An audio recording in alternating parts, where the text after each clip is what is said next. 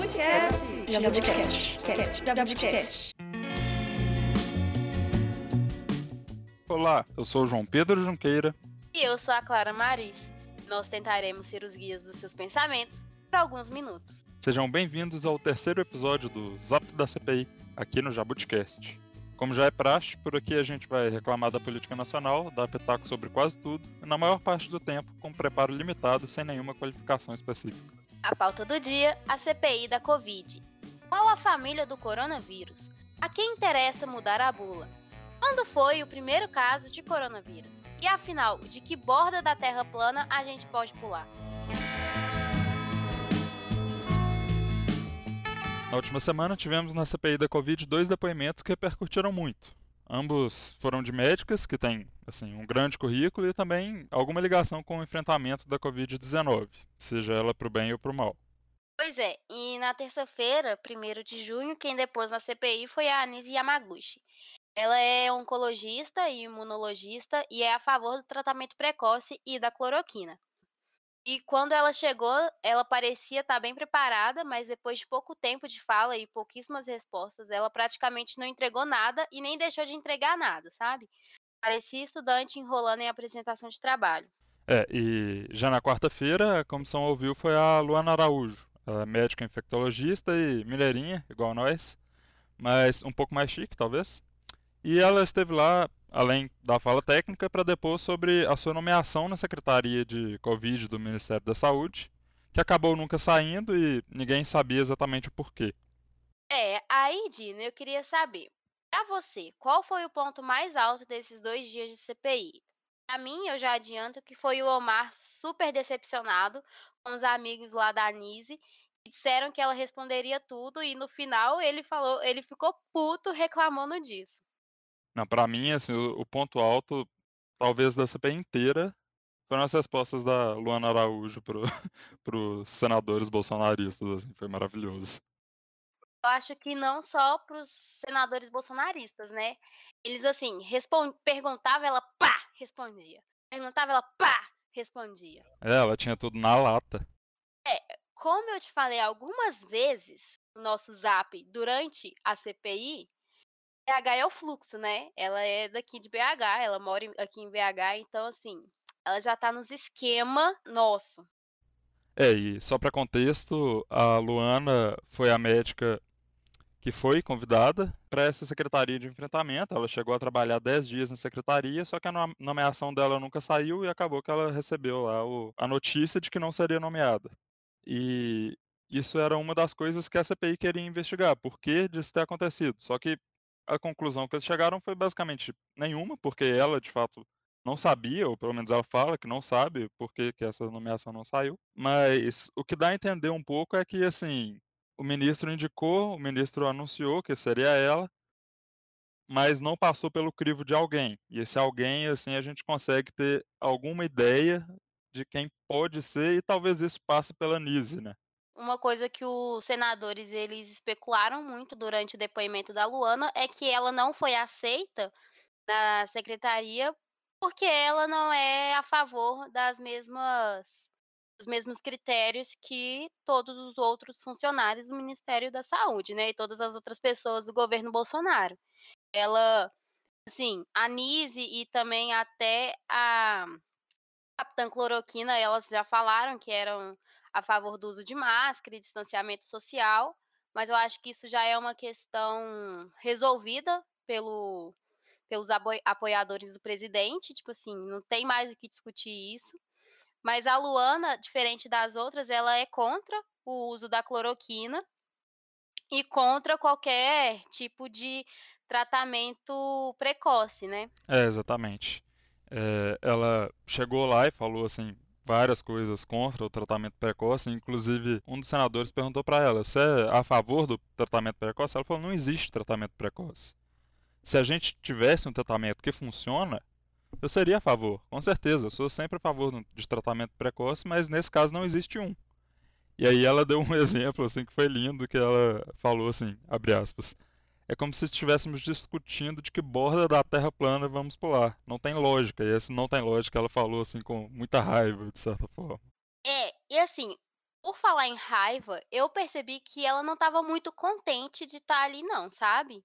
Que isso foi até uma fala dela que me marcou muito, porque ela falou que no aqui no Brasil nós temos, eh, muitas pessoas competentes para estarem, eh, servindo ao país, né, nessa na luta contra essa esse vírus, e muitas dessas pessoas não têm o que ganhar, eh, trabalhando para isso. Assim, na verdade tá tendo só o que perder. Ela falou que agora, depois dela ter passado por tudo isso, ela não aceitaria. Ela pensaria 2 vezes antes de aceitar participar de uma secretaria, sabe.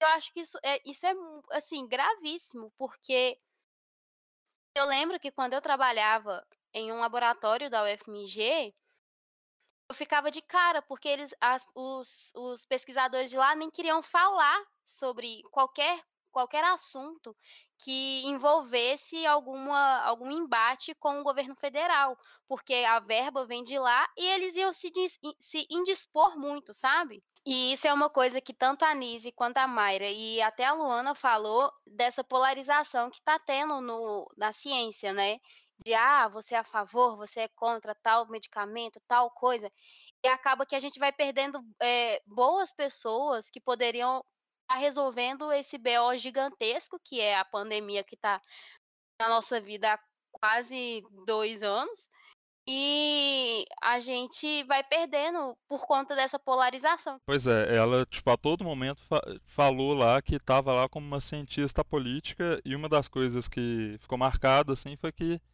ela comentou: "Ah, na ciência não existe opinião, ou é ciência bem feita ou ela é mal feita". E isso, assim, acho que resume de fato o que que era pra gente estar levando em conta e o que que talvez a gente esteja, né, tipo, a ciência, de certa forma, ela deve ser correta e ela deve ser em algum nível exata, assim. Uma das coisas que, eh, chama muita atenção também na fala, no caso da Anísia, é que ela defende, assim, parece com unhas e dentes o uso desses medicamentos para o tratamento precoce, além da imunidade natural de rebanho, né. É, e e a Anísia também, ela até pautou quando ela foi questionada sobre o uso da cloroquina, que no início eles não sabiam, né, sobre a dose certa, assim, no início da pandemia ninguém sabia de nada, né, era tudo muito incerto. E que aí depois, agora com muitas pesquisas, né, a favor da cloroquina, ela até falou do eh, da dose que deveria ser ministrada, né. Só que uma coisa que a Luana falou é que não tem nenhuma dose, né, a gente não pode usar a cloroquina, porque a cloroquina não é nem a ivermectina ou o zinco ou o ferro ou a vitamina C, nem nenhum desses medicamentos realmente trata a covid, né. Outra coisa também que a gente ainda não comentou é que a Anísia, eh, ela é tão a favor, assim, da cloroquina para o uso contra o covid-19, eu acho que ela se convenceu tanto disso, que ela foi uma das pessoas que discutiu e que, assim, levou pra frente essa ideia de mudar a bula da da cloroquina. É, e eu acho que só por isso ela por essa suspeita, né, ela ter sido uma dessas pessoas que estavam lá naquela reunião da mudança da bula, ela deveria ter sido convocada e não convidada, né. Ela não tinha nenhuma responsabilidade caso ela mentisse, e foi o que aconteceu, ela né, ela não estava ali ela estava sob juramento, mas não estava não iria responder por nada ali que ela estava falando, sabe.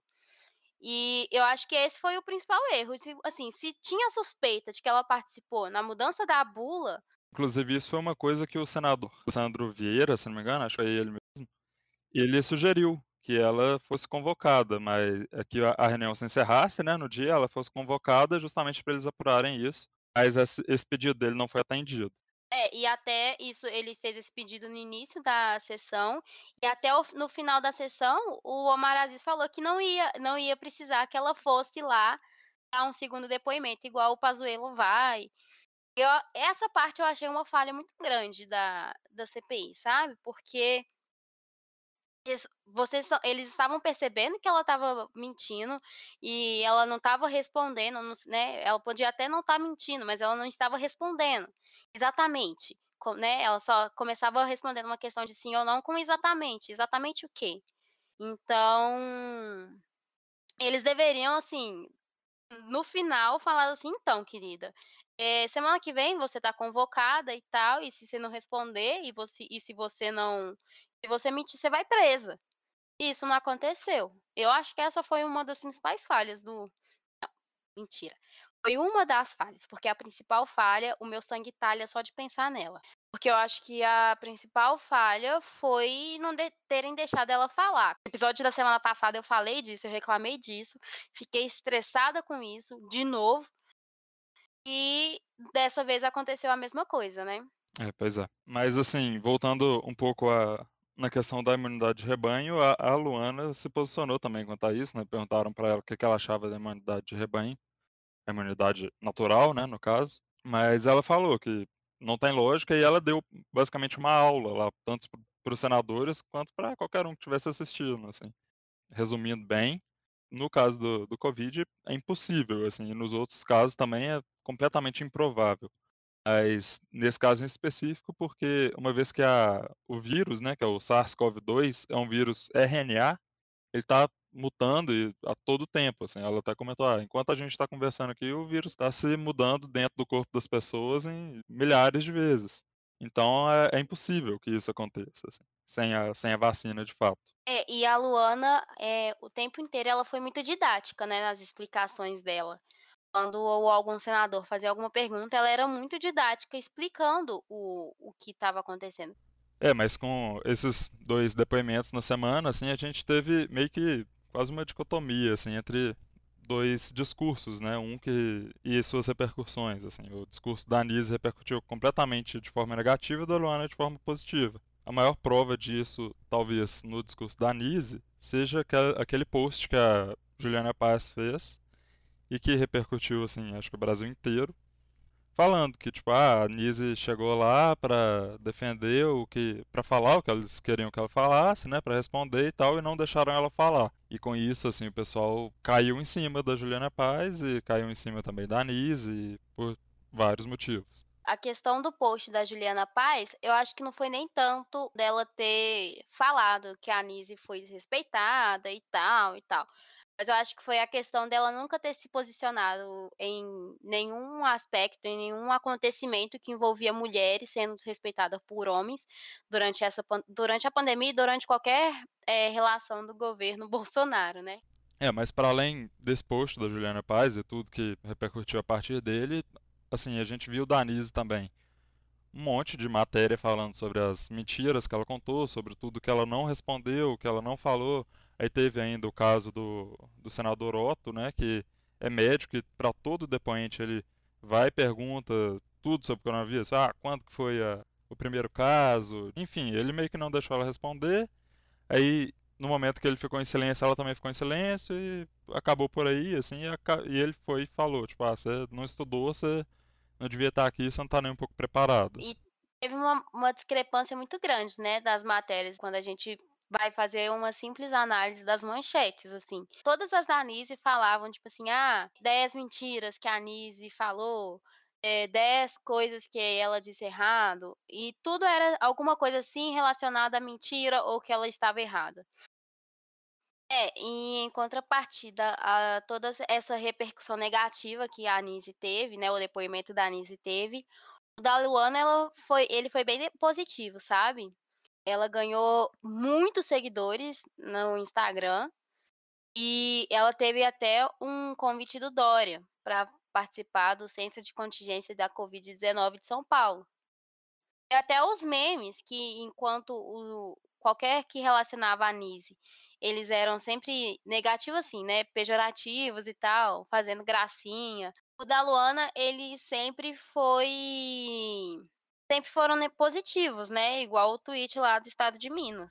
É, assim, pra quem não viu, o estado de Minas publicou, assim, uma coisa, acho que já estava mais pro fim da CPI, então eu pelo menos já não estava assistindo, mas que algum senador perguntou sobre a cloroquina, para variar, e ela foi lá e respondeu, gente, se a gente colocar um micro, uh, o vírus dentro de um micro-ondas, ele morre. Nem por isso eu vou falar para as pessoas começarem a entrar dentro de micro-ondas. Ai, ela é muito engraçadinha, né? Eu achei ela muito engraçadinha. Eu gostei de Luana. Luana, vamos ser amigos. Vem participar do Jabuticast, se você estiver ouvindo a gente. Manda um áudio pra nós. Vamos falar de terra plana, Deus me livre. fazer gracinha. Aí, e depois disso tudo, na sexta-feira, depois que a CPI tinha acabado, o feriado tinha passado já, o portal Metrópolis publicou, assim, com exclusividade nas redes sociais e no portal, no próprio portal deles, um vídeo que comprova pra gente, assim, que deixou extremamente claro, pros, pra gente e pros senadores, né, claro, é essa teoria de que existe de fato um, um gabinete paralelo, que aconselha e decide, assim, tudo junto com o presidente que é feito em relação à pandemia. Inclusive, quem estava lá de, de carteirinha batida e de assento bem na frente era a Anise Yamaguchi. Mas esse abacaxi pra, com uma casca bem grossa, o brasileiro descascar durante essa semana, né? Pós-feriado, a gente vai ter o quê? Mais essa. Mas a gente vai ficar bem atento e ver o que, que vai fazer com isso tudo. O que vão fazer com isso tudo, né? Quem sabe não vem aí mais um pedido de impeachment do Bolsonaro para ficar arquivado.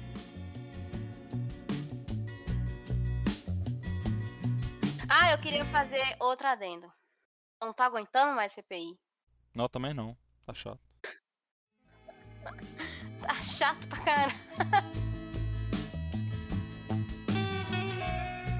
Mas antes da gente encerrar esse episódio, eu queria encerrar de uma forma especial hoje.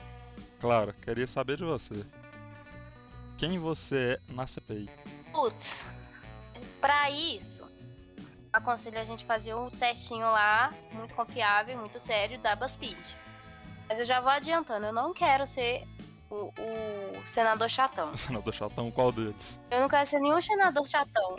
Todos. Eu não quero ser nenhum senador chato. Então fechou.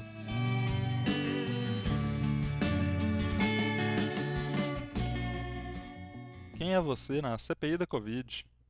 O reality show favorito do brasileiro. Publicado há quatro dias pela Débora Lopes. Um abraço, Débora Lopes, se você estiver ouvindo aqui esse podcast. Mas ó, primeira pergunta da Débora pra gente, claro. Para começar, escolha sua expressão favorita da CPI. As opções: negacionista compulsivo. Próxima opção: gabinete paralelo. Ah, essa é boa, essa é boa. Discussão delirante. A próxima: mentiroso assumido. O mentiroso assumido é o melhor que existe. Porque é paradoxal. Você está tergiversando. Nem sei o que que significa essa palavra. O que que significa isso? Já digo. Ter, ter quem? Tergiversando. Utilizar vários pretextos, subterfúgios, desculpas, fazer rodeios, evitar afirmações claras. Ou seja, não responder sim ou não. Eu tenho certeza que quem disse isso aí ou foi Randolph ou foi Renan Calheiros. Mas enfim. Ah, eu tenho certeza que foi o Renan. Cara dele.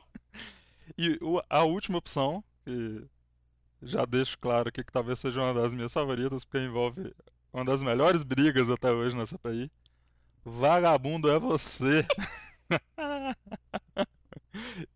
E claro, você vai de quê? Pois é. Ai, eu tô muito na dúvida. Eu acho que eu vou de negacionista compulsivo, só pra não ir de vagabundo é você igual você. O negacionismo compulsivo é incrível mesmo. É, pois é. Tô, tô sentindo falta de Flavinho, menino. Nem pra isso Ah, eu não tá tô não. servindo. Preciso Nem pra ir lá tô tacar umas mentiras pra gente rir e tal. Chamar o Renan de Pois vagabundo. então. pois é. Ó, a segunda pergunta é: selecione alguém que com certeza se enrolaria com as palavras ao depor na CPI. Olha aí. A primeira pessoa é a Thaís, do BBB 21. Nossa, essa E se eu enrola é com tudo. Eu vou dizer como que é a foto dela. É a foto ela pensativa. É, na mudança de expressão dela, que a gente já tá acostumado dos memes. O segundo é o senhor Agostinho Carrara, muito felizinho na frente do seu táxi. Depois é o com nada, não. Pois é. Mais fácil enrolar ele, o senador. É, Depois é o Cris, de Todo Mundo Odeia o Cris, mas todo mundo ama o Cris. E o quarto é o Coringa, do, de 2019, que ganhou o O Oscar. Coringa do filme O Coringa. Isso, que eu até hoje não assisti esse filme. E aí, Dinão, quem é você? Vou assim, de coração, colocar o Chris Rock, não o ator, o personagem, porque, tadinho, toda vez que acontecer qualquer coisa, que fizer fazer qualquer pergunta pra ele, ele se enrolava com tudo. Desde sempre foi assim, não ia ser diferente nessa PI, não. Ai, eu vou de Agostinho Carrara, porque eu gosto do Agostinho. Eu acho ele muito simpático. É isso aí. Bom, nossa terceira pergunta. Complete a frase: o tratamento preventivo para a Covid-19. As opções. É uma possibilidade. Poderia ter salvado vidas. Terceira opção. É ineficaz. E a quarta. É um absurdo. E aí, claro. Putz. Putz. E aí, e aí? E aí? Ah, eu Difícil, vou hein? de. Difícil. Eu vou de. Eu vou de absurdo. Ah, não brinca. Eu acho um absurdo. Olha, depois de ouvir a, a Luana nessa semana passada, eu acho que não tem como ser outra, não. Eu vou de absurdo também. Pois é. E a essa pergunta, que eu já não sei qual que é, é como você se comportaria durante seu momento de fala na CPI? Mantendo a voz baixa e mansa, limpando o suor na testa, com o dedo em riste. O que é em riste? É, apontado pra cima, assim, ó, bem. Quase estalando. Ah, entendi, entendi. Falando rápido e colocando a boca no microfone. Ó, você não conhece. Ó, conheço gente assim. Sendo uma pessoa 100% Nossa durona. Senhora. Tendo poucas ideias, perdendo a linha ou sendo mala. Ai, Dino, como você se comportaria? Eu, eu tô muito aqui entre o sendo poucas ideias e o sendo mala, porque eu sou um pouco das duas coisas. Mas, eu acho que eu ia ser mala pra caramba. Porque eu não aguento mais esse povo, não. Pois é, assim, eu acho que as pessoas já me ouviram o suficiente pra saber qual que seria a minha resposta, né? então eu seria falando rápido e colocando a boca no microfone, como eu já sou. A última, quinta questão aqui. Quem você gostaria de ver depondo na CPI da Covid? Aí tem a primeira opção, Jair Bolsonaro. A segunda, que é Jair Bolsonaro. A terceira, Jair Bolsonaro. Qual que você vai, claro? Poxa, eu não sei, menino. Acho que eu vou de quarta opção, Jair Bolsonaro. Quarta opção? Achei perigosa, achei perigosa. Eu vou de primeira aqui, porque quanto antes ele for, melhor. É isso. E aí, Dinão? Quem é você na CPI? Bom, eu já tenho meu resultado aqui, eu vou dizer que eu tô 100% satisfeito com ele, não. Mas as cartas falaram hoje. Você tirou Renan Calheiros.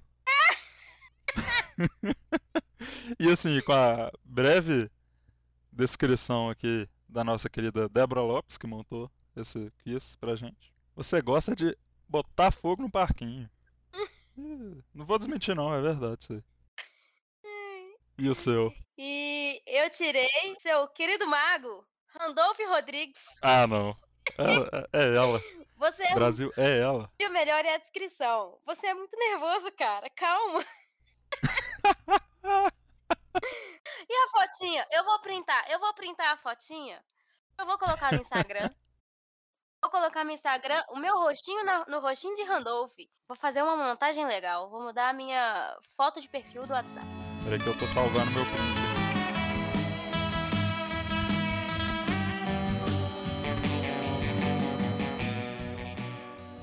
E com isso, a gente dá tchau. Tchau.